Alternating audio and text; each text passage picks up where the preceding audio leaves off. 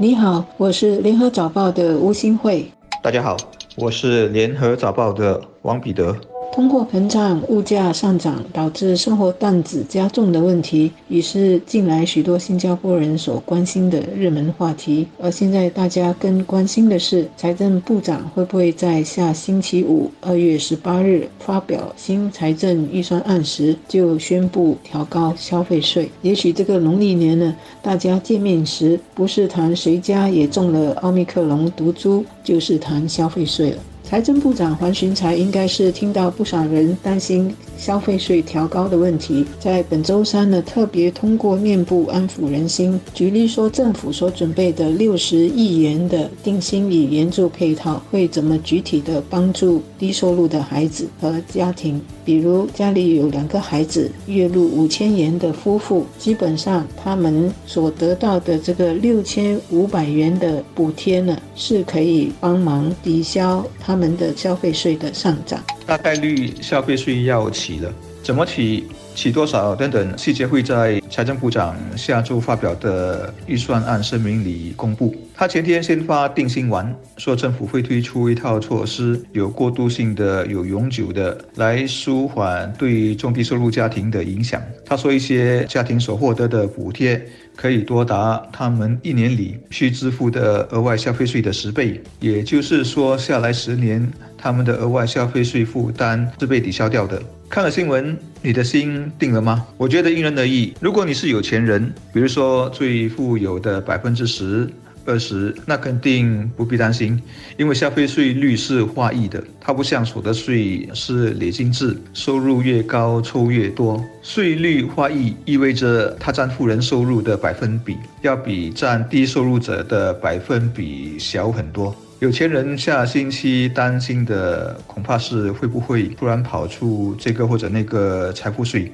当然这是另一个课题。我国的低收入和退休群体基本上已经不必付个人所得税，贫困家庭呢也得到政府和一些团体给予基本生活上的帮助。但是因为消费税的调高是一刀切的，不分收入的，所以小市民难免感到担忧。尤其是近几个月来，他们已经感受到物价上涨的直接影响。另一个担心消费税上涨的群体是企业。他们近来已经是一直面对供应链。耽误货源和能源成本上涨等等的问题，尤其是中小企业承担很大的营运成本，加上呢，现在企业也要加强预防冠病的措施，在这方面就要增加人工和清洁、消毒等等开支，所以中小企业都感觉到，如果再来一个消费税上调，那他们的营运成本就要百上加斤。何况呢，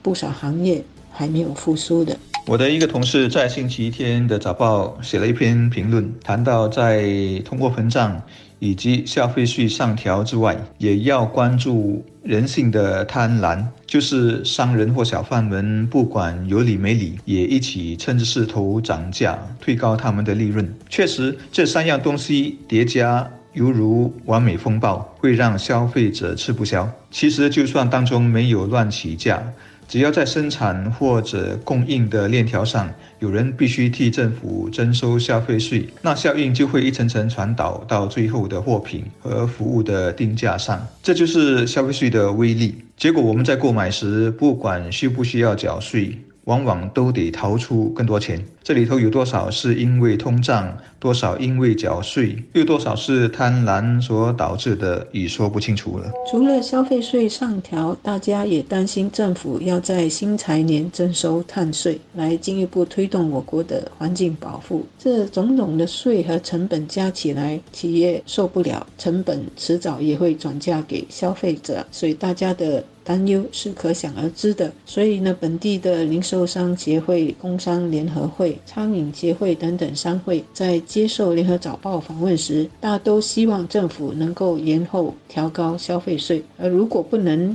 延后的话，比如延后到二零二四年或更久，那至少是不是可以分两个阶段来调高消费税，以便给企业时间应对这些成本的压力？据我所知呢，个别行业代表或者是商业团体在见内阁部长时，也是发出同样的呼吁。王群才会在这个时候特别叫大家放心，相信就是预算案的日期越近，各方的呼声越来越多，也越来越急。他一再重申，政府会有全面的配套来帮忙缓冲消费税上调对中低收入和退休群体的影响。相信许多中小企业的担忧，尤其是还没有复苏的行业的担忧，政府呢也会也会有一些缓解他们的成本的配套。除了援助措施呢，政府一般还有货币政策等等来缓解通货膨胀的压力。消费税上调，最感受到压力的肯定是低收入群体。但可以安慰的一点是，多收的消费税最后主要花在医药开支和社会援助上，所以有好一部分最后还是回到自己身上。有人指出，要应对人口老化，医药和社会开支不断增加，不能只靠提高消费税，而必须把经济大饼做大。我相信这是政府每天都在想、都在做的。不过，必须很现实的说，不是每个人都能在经济增长中直接获益，像那些已经。不在工作的退休人士和一些处于低增长行业、收入停滞的打工族，很多人靠积蓄或者自食其力是不够的，还必须有财政上的转移支付。这是全世界的趋势，因为贫富差距不断在扩大，差别只在于政府有没有能力或者国家有没有足够的资源这么做罢了。我们的退休老人。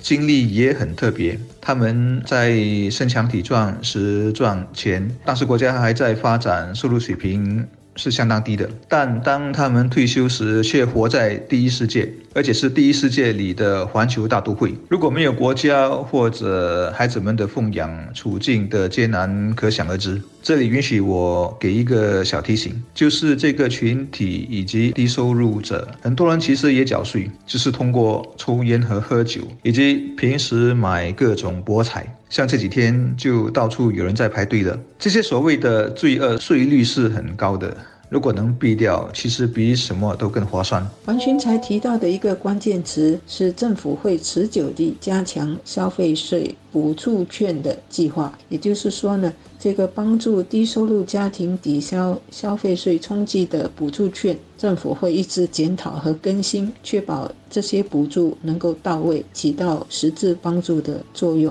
政府已经多次解释为什么需要调高消费税的原因，包括我们的社会和医疗开支不断增加，以及国家需要投入资源来确保新加坡的中长期发展，这样国人才能有。好的工作和待遇，那么政府怎么兼顾市民对生活费上涨的担忧和国家财政的需要？这个挑战的确是一年比一年大，因为我们的人口一直在老化，外部的地缘政治环境以及气候变化对我们这个小岛的威胁等等，政府看到，市民未必能看到或者马上感受到，而生活费上涨的感受却是很直接的。所以政府下来在宣布怎么缓解消费税调高的压力时，除了具体措施之外，更要在执行上让中低收入的群体和小企业能够感受到这些帮助的作用。这包括有关的配套可以怎么更清楚的让他们理解，以及可以怎么更方便地申请。或者是更快地去到要帮助的人家和企业，让政策能够到位。很多时候不只是要想得细和周全，而还要做得细和周全。老百姓对政策听不懂、摸不到，心里不踏实的感觉就会来，对口袋的钱不够的那种感觉就会一直的加深。所以这是官方下来要注意，也是要花心思来化解的。